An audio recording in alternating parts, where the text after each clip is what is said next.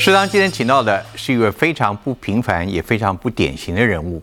他曾经历经生命大江南北的奔波，为了自己的事业，但后来呢，他却在政坛发展，而且最后替屏东县创造了前所未有的市政的佳绩。他的一生非常具有戏剧化的故事，而他如今未来呢，还有更重要的责任在等着他。屏东县前县长潘孟安，看到好几次的民调，你都是五星级的，这些给你带来什么责任，还是骄傲，还是？对我个人这种求好心切的，都是一种压力。那也驱使的、测试的，我们自己也求好心切，那也想去把屏东带到更好。大家都对屏东的印记就是一个传统农业县，那屏东就是好漂亮、好远。那屏东 就是贴被贴上那个标签，那这个贴标签很容易，要撕标签很难。台湾没有一个县市敢去办所谓亚太城市的比赛，我就自己办。我就把召集的邀请了一些国外的一些评鉴的过来，我用这样来跟世界轨接轨来跟他交朋友。嗯，所以我们才现在大家全台都知道世界金牌的巧克力就是在屏东。一般跟你共事过的人给你最大的评语，你自己听过的是什么？对，他们被我压榨的很惨。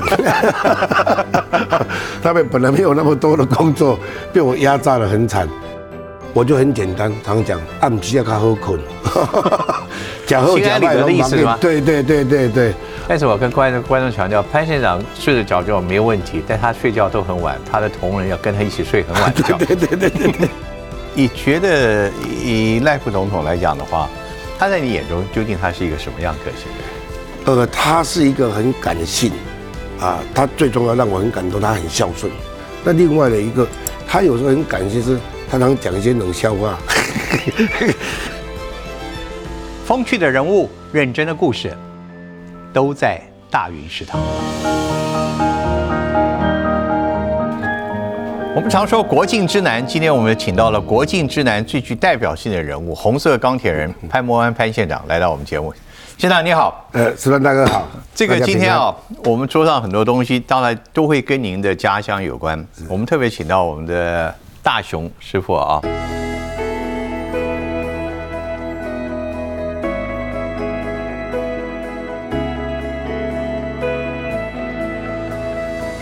他今天等等会两道菜，你也看看这两道菜到底够不够足以代表屏东地区的农产 跟渔产啊？然后至于品味如何，不敢保证。大师一定行的，多多包涵。不过今天一开始啊，我想介绍大家，就是为什么叫他红色钢铁人呢？因为他最近出了这本书，非常的畅销，《红色钢铁人》。这里面来讲的话，我乍看之下那个封面，我那时候还看不太懂。你帮观众解释一下这个封面是什么意思？啊，那封面呢？那为什么一般的书书籍很少有这样的封面呢？你为你为什么破个洞？呃，破个洞啊，就像一个螺螺丝帽一样。嗯，那里面的照片呢？我先开个玩笑，那个照片是为了应应了今年二零二三年农历七月份的时候要贴照片的，要辟邪。辟邪这这开玩笑。那那个螺丝帽啊，我想说我是守住屏东螺丝的人，嗯，而我也是一个。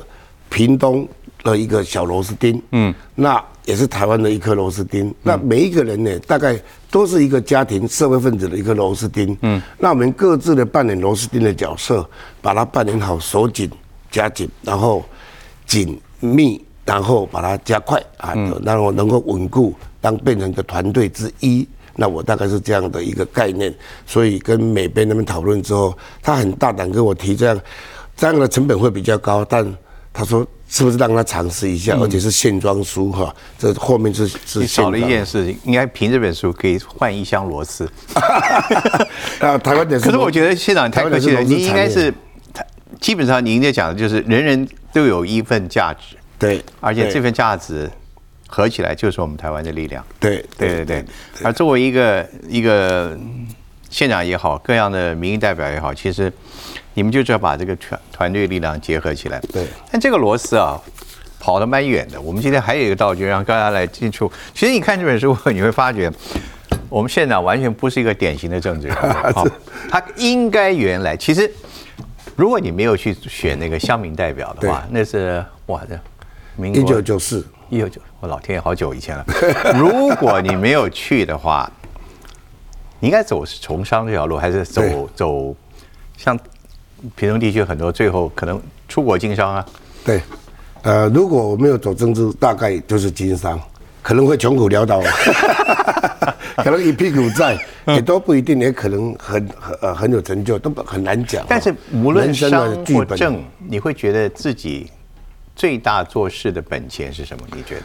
我我坦白讲，商的话是对个人，那个人呢，可能我也不必逢人打工作揖，只要把业务做好，这个我可以随时随地，而且很随性的要去做什么事。但在政的部分就不不行了，很多的规范、很多的约束、很多自我的要求。比如说以屏东的例子而言，我看到这个呃莫斯科啊、当他苏维埃联邦解体的时候，虽然物资很缺乏，但是他们存钱的就是要在大风雪当中，零下三十几度，排的一一整串的人人龙，就是为了去听歌剧、去看话剧。那这个的这种精神粮食对他们而言，我认为这让我很很很惊艳。那就好像这个城市再怎么华丽的建筑，再怎么伟大的这种水泥丛，哦，或者是水泥丛林里面有什么华丽的建筑，如果没有文化的话，这个城市是没有灵魂的。所以我也基于这样的一个养分，或是过去我所接触到的，那我本身也喜欢这个文学，那所以呢，我就希望把屏东也变成一个阅读的屏东、文学的屏东、美学的屏东、音乐的屏东，那也一直在把这样的 DNA 灌注在屏东，因为屏东有丰厚的文化资源，有那只是缺乏一个原来的这种菜色，就像大雄师傅一样，这个我们的我们的菜很好，但是缺乏一个厨师，把它炒作一个色香味俱全的。嗯，那我个人就是作为一个城市规划师，作为一个设计师，我要怎么样去把它规划设计？今天不仅是炒出一盘菜，你炒出了一整桌的 不宴席啊！不敢不敢你说从各种的，当然大家最著名的是二零一九年的灯会啊，是是还有各种的表演活动。其实说起来，就是你自己过去的海外经验累积之后，如今你发挥在诗人上面。可可，我刚可以总总结三件事情啊。第一个，你本来可以做作家，对不对？你是你是喜欢小小时候喜欢写东西的，对。但这是你的第一本著作，对不对？对对对对，那是一个斜杠的开始，是因为当初出版社说啊，你那么你的年轻那么励志，那么那么那么很多的应该可是可以出呃寄转下来哈，让很多人来来看。那其实我是比较念念，要很赤裸裸的把小时候很呃一些趣味的照片去找出来，然后有很多趣味的事情去你有点。不自在的。对，就 就好像被透视一样哈、对，我说这里面有些你的你的大头照，还有你当年那个蓬松的烫的头发，对对所以，但是写作为什么你会觉得一直对他念念不忘呢？呃，我我我爸爸虽然是只有国小在卖鱼，他文笔很好。我看他小时候看报纸的时候看社论，我吓一跳。我根本我这么这么多的文字，都根本看不下去啊！在我们那个年代都，啊，叫他很喜欢看，他的文笔也很工整。那我 在国中阶段受教一个国文老师啊，我非常喜欢这种古典文学。唐宋元明清的，不管唐诗、宋词、元曲，那这些的大概很多的一些啊，这些中国古典文学或西方文学，或在整个欧洲的文艺复兴时代的这些东西呢，但我不敢讲说有钻研，但非常喜欢，而且我也喜欢音乐。那所以在这样的过程里面，慢慢陶冶。那虽然在一个这种江湖里面哈，不管是在商业界的江湖，但我们还保有那个那个这这一点小小的这种气气质了哈气息。那在政治丛林里面也一样，在政治丛林里面，像我们在以前个国会，它就是一个典型的罗马竞技场。啊罗马竞技场里面，你还是要有一点这种素养吧，哈啊，所以我有附庸风雅一下，所以我一直梦想着想说啊，我很喜欢旅游啊，干脆把它当一个到旅游一个点去做探访民情风俗以外，去学习以外啊，然后也融入当地的民民情生活以外。啊，也把它变成一个旅游文学的传。所以我说你不是一个典型的政治人物，因为你带着气质之心进立法院，那就很不容易了。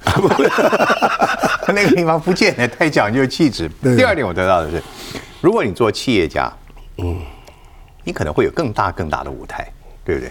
呃，很难讲啊。对 这种企业有时候啊，刹那之间的一个投资锻炼啊。第三点就是，你当政治家到现在，你还是有一些梦想，碍于制度，还是没办法百分之百推动，对不对？对，没有错，没有错。大概是什么？你有没有哪个最遗憾？你在比如说在过去立委推动立法到县长的八年，你有没有哪件事情你就是你觉得应该做，但是实在是现实的法令以及情况下，让你始终没办法做的？呃，那这个部分谢谢哦，这个给我这样的机会。这我我认为哈，过去我们在屏东，大大家都对屏东的印记就是一个传统农业县，那屏东就是好漂亮、好远，那屏东 就是贴被贴上那个标签。那这个贴标签很容易，要撕标签很难，它就是大家的印记是这样，就是南边，对对对对。对对对，不但是难，而且是困难的难，是所以当然印记里面是这样。那我个人总认为怎么样去颠覆这种传这种印记，怎么样把它这个遥远的屏东，这个屏东是遥远的代名词，变成一个品牌的屏东。所以我要去导入，那当然有很多的公共建设，不是一个县长。不是一个立委能够去做的，是因为涉及到国家的公共公建哈，公共建设。那比如说，我们的屏东过去很少有什么文化表演，我倡议的文化的平权，演艺厅也来了，图书馆也弄好，那包括各表文化表演，这种文化的平权，以后这种医疗的平权，那医疗目前啊龙总已经盖好，那当然很多偏乡的。医疗还是要兼顾。那另外交通的平权的部分上，那为什么我一一直强调平权两个字？因为过去国家的公共重大建设都是比较在北部这边都会区，对于我们在边陲地带的公共建设，尤其交通的部分，坦白讲是落后的。嗯，所以我们在那种城际之间的越拉越远，越拉越大。那你这种公公共交通是国家的公共建设的开始，就好像很多学者来讲。这个不符经济效益，但我个人认为，政府存在的价值就是要拟平城乡差距啊。这几年来，我都一直很念之在之的公重大的交通建设，赶快在屏东落实，那是我最大的期待。但很多时候，你光急也不行，所以说，呃，这个过程中，你我看到书中很多是你非常的自己得到了很多去实现的机会，但挫折也不少啊。那当然。你比如说，刚这样有几个哈，可以呃，可以分享，就说，比如啊，高铁虽然排榜订单了，它因为它必须涉及到环评路线、中规等等非常漫长的的时程哈。那第二个呢，比如说，当我们去做公共建设的时候，碰到很多可能乡亲有不同的看法，那这些呢，就要去做天人交战的时候，我我就举两个小例子，以前一个平东公园里面。那我希望这个城市不缺乏那块草皮。那如果有水域的话，因为我们在治水，在那个做水的治治疗，呃，治疗做复兴公园，那个水域呢，把它引进来做，呃呃治洪、排洪，甚至呢在做这个空气的净化，这个水的净化。一个城市如果都是水泥丛林，没有水的意境，感觉到不没有那么活。所以呢，当初在在新建的时候，很多人抗议。很多民代说啊，这个啊不逮不及啊，这个怕如果人掉下去了怎么办？人掉下去啊，就我我就有很多的这种理由。那当他完成之后，我们也在那边定期的办水舞，这个这个啊灯光，甚至夜间达到了蓄洪排洪的这个效果。对对对，那包括空气的那个那个气候的调节，那再加上治洪以外，再加上这个气候的调节，还能另外一个在公在那边又增加了很多的。亲子共融的游具，甚至呢，把它变成一个人造的的街道步道，是一个是一个清水性的休憩的空间哈啊，结果这当然回回想很好。那因为我们我是民意代表出身，我从乡民代表到地方议员到国会议员，我们一定要跟民意结合。但有些民意是牵扯到他个人的利益还是公共的利益，那我当然是以公共利益为主。那我不会因为说。而我们我们刚愎自用，但我们也不忧谗畏讥，我我我们也不不怎么一直要要蛮干，这个舆舆情舆论，包括民意，这个是必然要听，但不是被拽着走。我们的价值在哪里？嗯，好，我们的坚持在哪里？我们的理理想在哪里？我想这个都是很多要面对的。那首长的能量跟毅力，你觉得最怎么样能够训练？一定要人生要很多的考验，还是？有些人可能忧谈未及碰到问题就 就推了哈，啊，用功的情况啊，做的不好都是别人，都是团队。那这个我认为，所长应该是啊，人家的赞叹是大家同仁做的，当然把荣耀分享给大家。嗯，那做的不好都是我个人啊错误的决定，你要去扛，要不然底下没有人敢做事啊。嗯，啊你我我们个人认为我在建模团队，因为我长期当明代，我知道那种公务体系的一种心呃心态，他不做不错。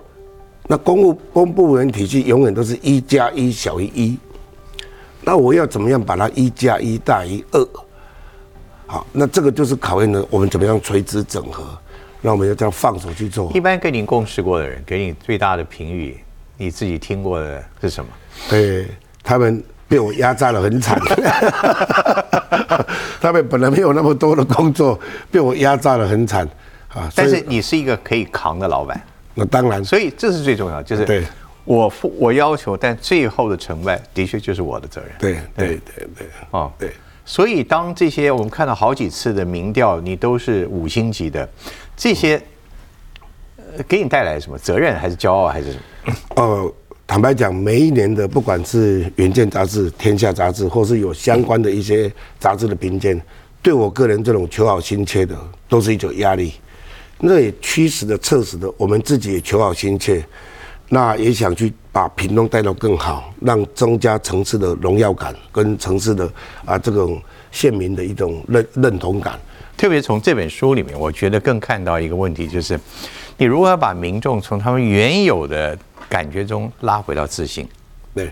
哦，这很重要。对，这个，而且你时间不长哦，就要几年就要把它拉出来。对，今天自信的一个，我们先来两道菜，让现场尝尝。这跟你们我们刚刚讲的，跟屏东的农业以及农业品牌有没有能够产生一些连接？来，我请我们大雄。洋葱牛蒡鸡汤。哇，洋葱牛蒡鸡汤，洋葱是你的故乡的，我从小种洋葱的车程。这是很美的洋葱。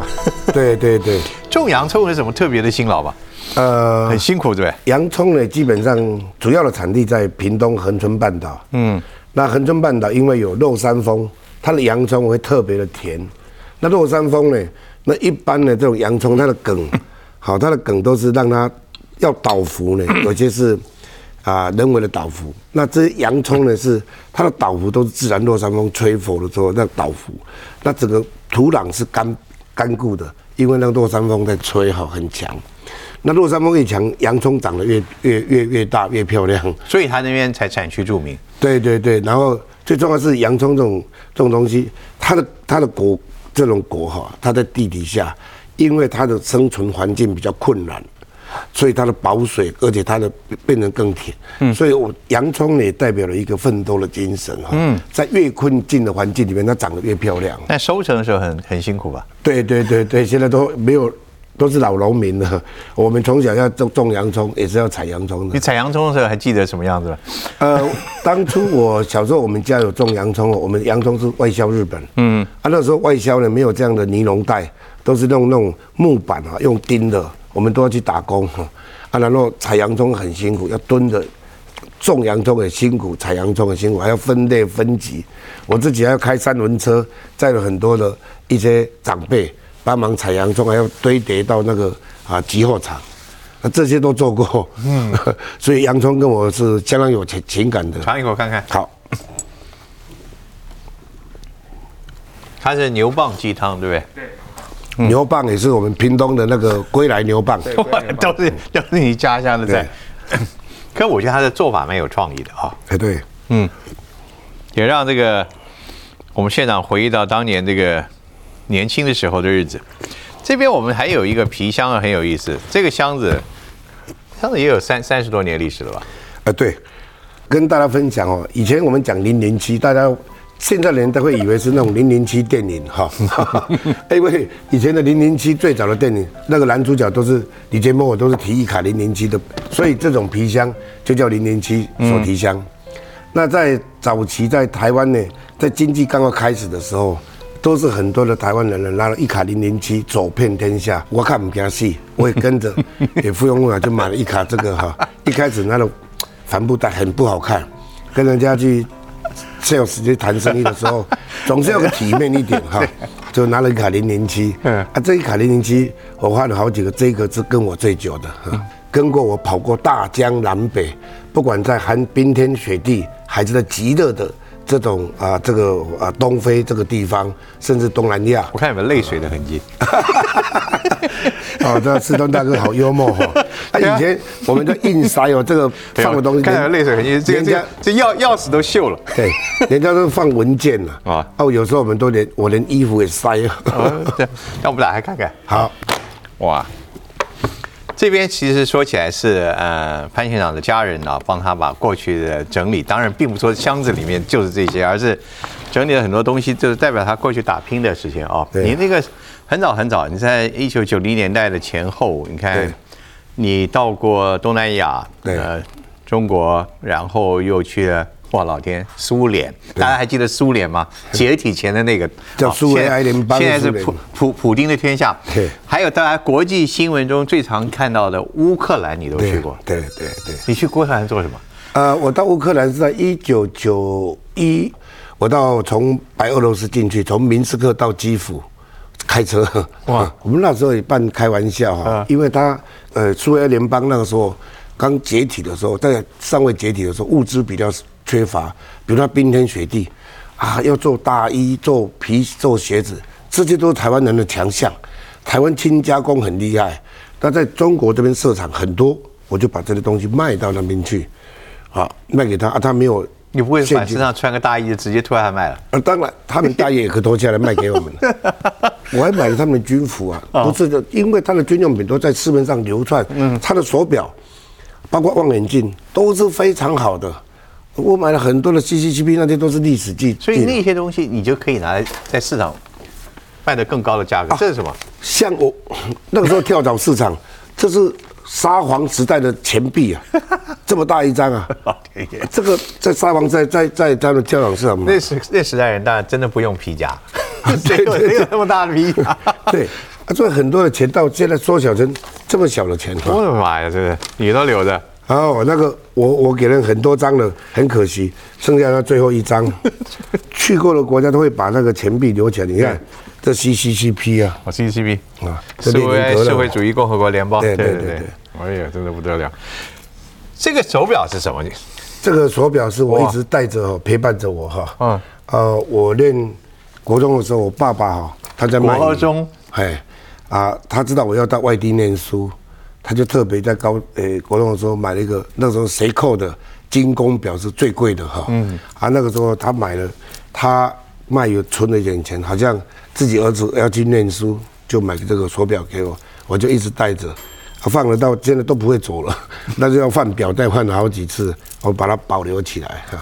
这是我一直陪伴的是我爸爸在卖鱼的过程给我给我的第一个礼物哈，买给我这这样的一个手表。父亲对你的前途人生，他的有没有给你自己很多的期许，还是就是鼓励？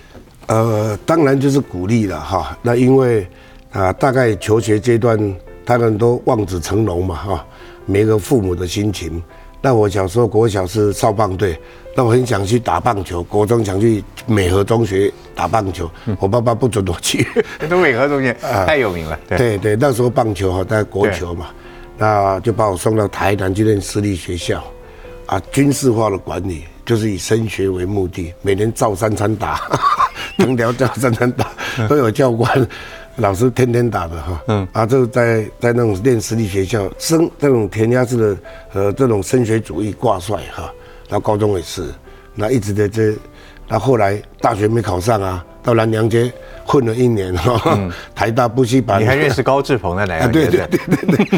啊，然后在那边混了一年，考不上就是就是当兵。所以呢，胡华那个时候我到我呃一个仪仗哦，在一个工厂当厂长，人造大理石的，啊他他们做的，我就刚他们扛，就福华饭店的那路那福华饭店，以前那个马桶都是我扛的，我要当兵前，我要当兵前，那当兵回来，我爸爸也不让我出去，因为我家里发生一点事，我姐姐过世，那所以那时候家里面也不让我出去，就陪，我这边我能干什么？隔壁的余温呢，他刚好是一个饲料厂的老板投资的，哈，那他是投资的，他刚好跟香港港商呢有一个合作案在汕头特区，那找不到呢，找不到这个特区里面要去当总经理，找不到莫兰嘎奇，他就啊你要不要去？我说好啊啊，他讲那个时候一个月还有一千六到一千八美金，很好哎。对，哦那时候也学到很多。您经过这些条件，如今你身处的这个过程当中，你可能碰到很多其他的政治人物，他们可能比你清纯多了吧？对，对。你会不会觉得他们反而那时候在这个行政上，他们会有很多弱点，因为他不太了解真实的世界？诶，大概这样了。如果行政首长要勇于挑战，你比如说啊，早期屏东没有人知道屏东，呃，有种巧克力。那一开始就是一个可可龙来跟我投诉，我一看啊，这个原来来这个纬度来种刚刚好，所以我就八年来进推的，连没有台湾没有一个县市敢去办所谓亚太城市的比赛，我就自己办，我就把召集的邀请了一些国外的一些评鉴过来，啊，我就跟我们农民讲，你不能萃取可可脂，我们看过这个产业去 study 之后，那我认为两个东西一定可以跟国际接轨的，因为。咖啡、可可，没有一个宗教，除了个人的身体状况，没有一个宗教信仰，或是种族，或是国家会去禁止人民喝咖啡、吃巧克力的。我用这样来跟世界轨接轨，来跟他交朋友。嗯，所以我们才现在大家全台都知道，世界金牌的巧克力就是在屏东。我们自己种、自己摘、自己销售、自己包装、自设计。哦，我要教他们，农民很厉害，但是你要给他有信心。我我跟你说过，我来卖，但你自己品质要要求，你不能品质不好赖着我，那我没办法，我双手一摊。嗯，咖啡一样，每一年的可可比赛，所以我甚至在二零二零年的突破疫情正严峻的时候，时端大哥你可能不相信，我在我屏东的总图图书馆，世界杯的比赛在屏东比赛，几百个 sample 寄到台湾屏东来，我们还要把这个 sample 分寄到各个。国家的几个评审，因为他散布在佛罗伦斯，哈，意大利佛罗伦斯，在这个英国伦敦，啊，然后在巴黎，美国，几啊，跟跟日本五五个主要的产地国家的评审同步视讯，同步发表结果。那为什么评论敢这样？因为我们用用工去做农民配合协助，那我们就创了一个，甚至还有巧克力的一个类似的一个产业园区的博物馆这样。那各类各式让他去调，一样咖啡一样，我们让原住民部落，你不要再砍树，你给我种咖啡，好，我我就来跟你收购，里面烘豆比赛各种，让他去，每一个人都会想竞争进步的，嗯，那每一个人在竞争过程都是一种成长，一种学习，所以也是产业生根的重要。地方从原来无变有，把有的要变成更好，那当然，然后打创新。我们现在台湾很多地方政府应该都有要有类似的经验或者不同的做法。你自己得到的心得是什么？让地方自己去做，还是一定要有什么样条件的监督跟配合？呃，我个人认为哈，像这种东西，政府要导入，但是政府不要过度去干预，啊，不能让它自生自灭，那也不要不要去限缩他们的创意。我搭平台，我们做啊，付出公部门应尽的责任跟义务。那民间你导入进来，社区或各种力量都 OK。那这个东西进来之后，我我们大家一起有一个去呃存异求同的地方，大家都是要把东西卖出去。这本书里面其实有很部分还有照片配合，强调其实你是很重视效率的人。很多照片都是你在开会，不然你在路上走。我在想就是，那你你刚刚讲到要听取意见，但你也有时间表，你有自己的压力，怎么做成能够听取很多意见，忍耐？但是最后，你的忍耐功夫怎么训练？呃，我坦白讲，我我我我比较比较脾呃脾气比较这个浮躁哈。哦，又来，这是说实话来了，这是真的真的啊。所以跟我公司人讲啊，这是什么 这么没有耐性？但因为我讲的是效率里面，但我自己的缺点我知道，所以我会跟他讲，请包容我的这样，我我我比较没有耐心，但我会直接切重点。我会先跟大家知，因为我知道这有时候很不礼貌，啊，有时候这种举动也不好。我们知道当所长要要要是温文儒雅，在我们在讲究的目标跟目的的时候，往往这个会有所落差，它时间点会拉很远。好，我就比个例子说，比如说他他们原来说说这个阿哥两年会完工，我说为什么你要设定两年？那一年不行吗？啊，你从工期采购发包到整个的时候。哎，这个都可以预推的，再加上有些天然气候因素，啊，为什么要拉两年？他说啊，我这样工程超超前二十趴，本来一年可以完成，你预计三年，你当然工程超前二十趴，是不是这样的？对啊就我们来自民间的那个，不来自社会的那个，大概那种思维上会会有所不同，但不是我们比较行，是我们希望说，把用效率跟效益啊，把它能够并行。你自己八次投入选举，从来没败过，那是当然，而且都是最高票，八次哦。你你是一个大家在讲到，从这个皮箱的时代到今天您坐在这边，历经了八次，而且屏东县长得到了极高的赞誉。你觉得你自己变了多少？呃，我想可能我的人生，我的生活比较，而每一个人呢，我个人认为，我们没有办法选择我的出生，但我可以选择我的未来。当我决定了投入我背着我爸爸去偷登记这个代表的时候，因为我在那边没有办法把搞国际贸易，没有办法发挥我所学的。不不希望你从政，那当然，因为他他们就是乡下人呐、早期那种从政很辛苦。啊，咱无钱无势，你要跟人选什么计？你凭什么跟人选计？你去做头路、假头路吼，大概爸爸都会这样的期待，因为政治就是一条不归路，他们不希望我们那么辛苦。啊，这样的当中我们还好，我是第一个民进党籍的乡民代表，也是第一个恒春半岛民进党籍的县议员。那这样开启，那坦白讲，看起来很顺遂，但其实背后我们要付出比别人更大的代价。嗯哼，有些人可能在当民代之后，可能在歌舞升平，可能在灯红酒绿，那我们还在做选区服务、选民服务，那完全是不一样。那怎么样保有初心？我认为这是一个很大的挑战。我一直在自我激励着。那当整个权力在在在很多旁边诱惑的时候，你怎么去抗拒？这个就是你自己要去设一个红线的。你你的信念是什么？你的抗拒的信仰是什么？哦，我个人认为哈，我们要，我就很简单，常讲暗时要较好困，假后假败心安理得的意思是吗对对对对对，那这是一个在平均操守上，第二个在很多的部分上，当你有不同职位类别的时候，往往会忽略的我们走过的来时路，所以这种政治工作者的悲天悯人的心情、同理心还是要保有。我我讲这就是很重要。但是我跟观众观众强调，潘县长睡得着觉没有问题，但他睡觉都很晚，他的同仁要跟他一起睡很晚的觉。对对对对对。赶快进补一下哦！我们的大叔有第二道菜，第二道菜是来自于海洋，好这个是龙胆石斑，嗯，跟那个咸蛋黄哇，跟谢谢。对，跟樱花虾的酱汁。他就是最会品品尝鱼的，因为从小做鱼的生意，对不对？这龙胆石斑呢，这个我也跟这个石斑这个这个分享一下。好，以前呢，这个我在帮他们卖鱼的时候，那我们的很多拜托他们的做，他们都喜欢卖活鱼，但是我说如果加工能够更加值，那加工呢之后那个鱼鳞鱼皮啊，一般都当渔业废弃物啊。嗯，我说这才最好的，我就请他们来去把它做面膜，做胶原蛋白。好做很多的农业生物科技的结合，结果现在做农业生物科技比那个卖那条鱼还要贵，还好赚。你拿了拿什么东西，我就可以推销什么东西。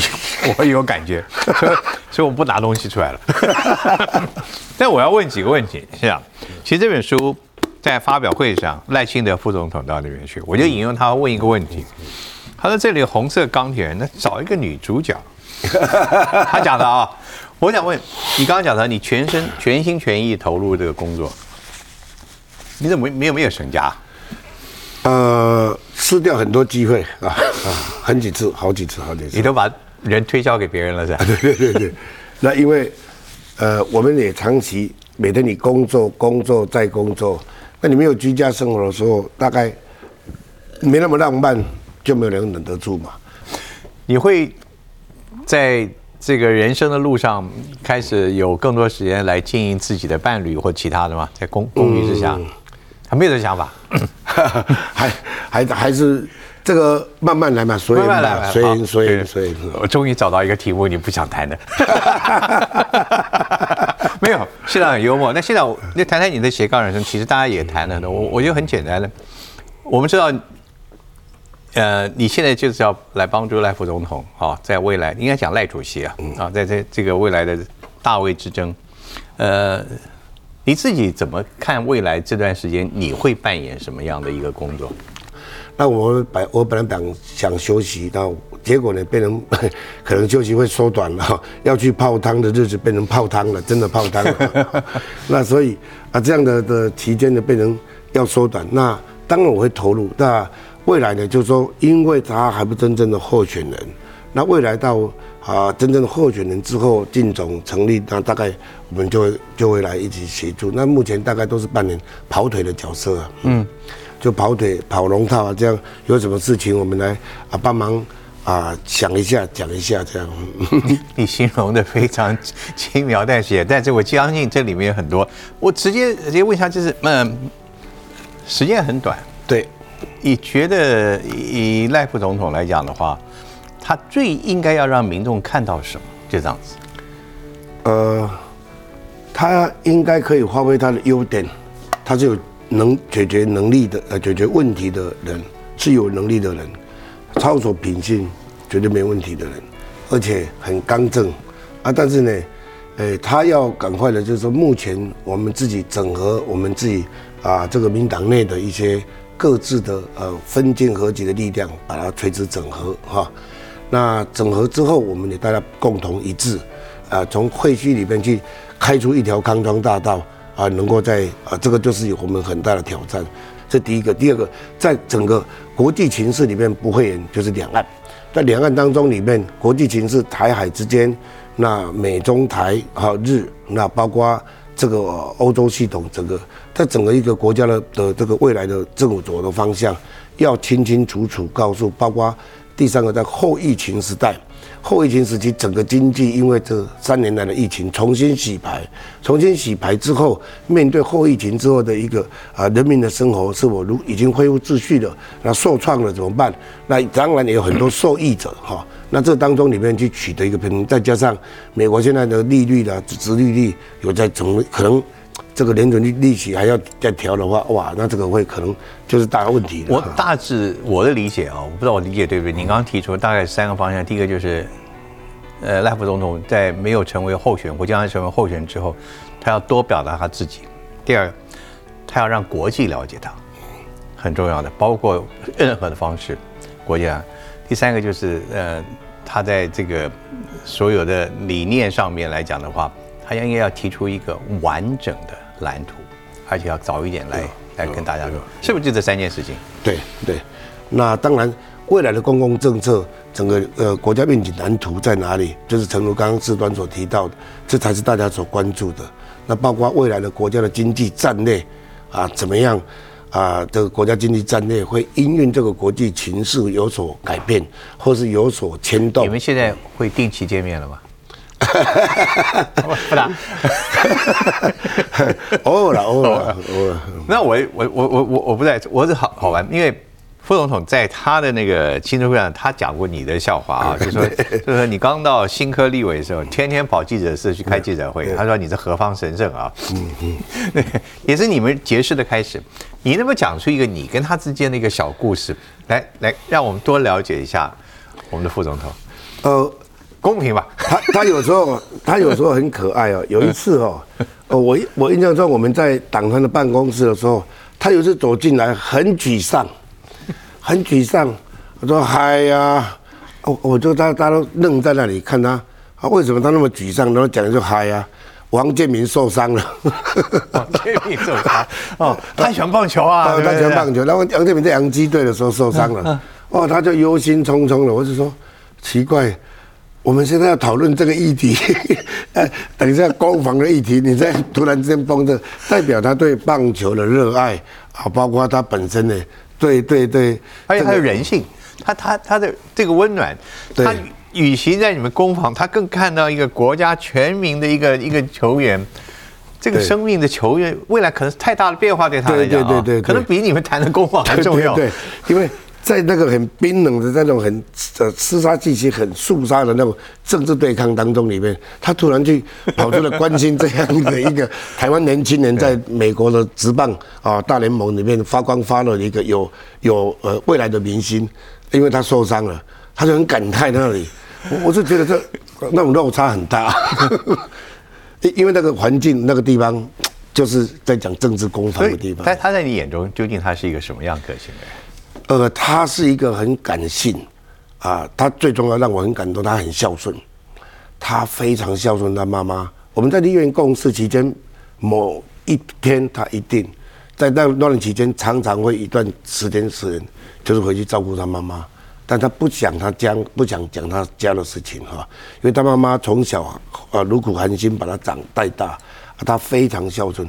那另外的一个，他有时候很感谢是。他常讲一些冷笑话，但是他对我们同仁真的 也也也很也很照顾了哈。那比如说啊，我们都菜椒啊啊，他不管是菜椒啊，还是比他更资深的，他只要他认为对，大概都会去沟通，也会去帮我们。所以让我们说啊，他懂得照顾我们的的大哥这样哈，他是老脸老。我在想，如果你们当初有同班同学的这个过程的话，这个他一定是班长。你一定是那个班上比较最调皮的，对不 对？刚好看出你们两个这个个性，但是你们会成为非常好的朋友，因为彼此看到对方，可能都很羡慕对方的某些个性。对对。你预期在未来这这段时间会有很很密集的一些你们的共并肩共战啊？呃，未来应该会有吧？未来，科大是最重要一战嘛？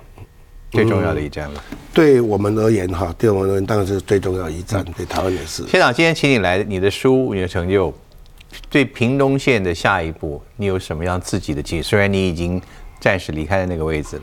对屏东，我我真的是我为什么讲？卸任前我就讲，我是未来屏东的职工哈啊，永远的职工，因为屏东孕育了我整个的在成长的养分哈。那屏东的乡亲也给我那么大的量能哈能量。能够在啊让屏东呢被看到大家共同的努力，那希望这个的成果能够在生根，把屏东这种进步的力量的 DNA 扎根在屏东的土地上，而屏东它不再是遥远的代名词，未来的是一个屏东的显学。那不管是从文化面、设计面、建筑面各种啊各各种各方面，虽然我们没有啊那么多的一个公共建设在屏东，但我们用我们的软实力。来说服这个城市，来说服这个国家，来说服其他县市。让我们用我们的软实力来来融化大其他城市所没有的东西，我们走出屏东的价值，那屏东的自信。不管怎么样，你成为了屏东最有力的代言人。现在 不不不敢不敢。我们今天看到的一切，其实缩短了我们台湾的距离啊，对不对？现在，我想对于这一点，你晚上现在可以睡觉睡得很好，或者老板很骄傲吧？对。我认为，最起码我们哪怕说你退下来，你可以很风风光光，或者可以啊很多的很多的东西，但不需要。就好像我自己在，这只是我必要走的路。就好像我这八年屏东的公共建设，没有留下潘孟安三个字漏款。任何一所学校、一条路、一个建设，一个桥梁，不需要，这些都是我们必须要做的，不是我们这样就比较清高，不是。你不会远离政治吧？应该，应该很想。记得大家去回去找找自己的箱子，看看自己人生走过的路。潘县长，这个箱子其实告诉我们，他人生，人生一定要磨练才有养分。是是是是是。哦，谢谢你，我们来帮你装箱。谢谢谢谢谢谢县长。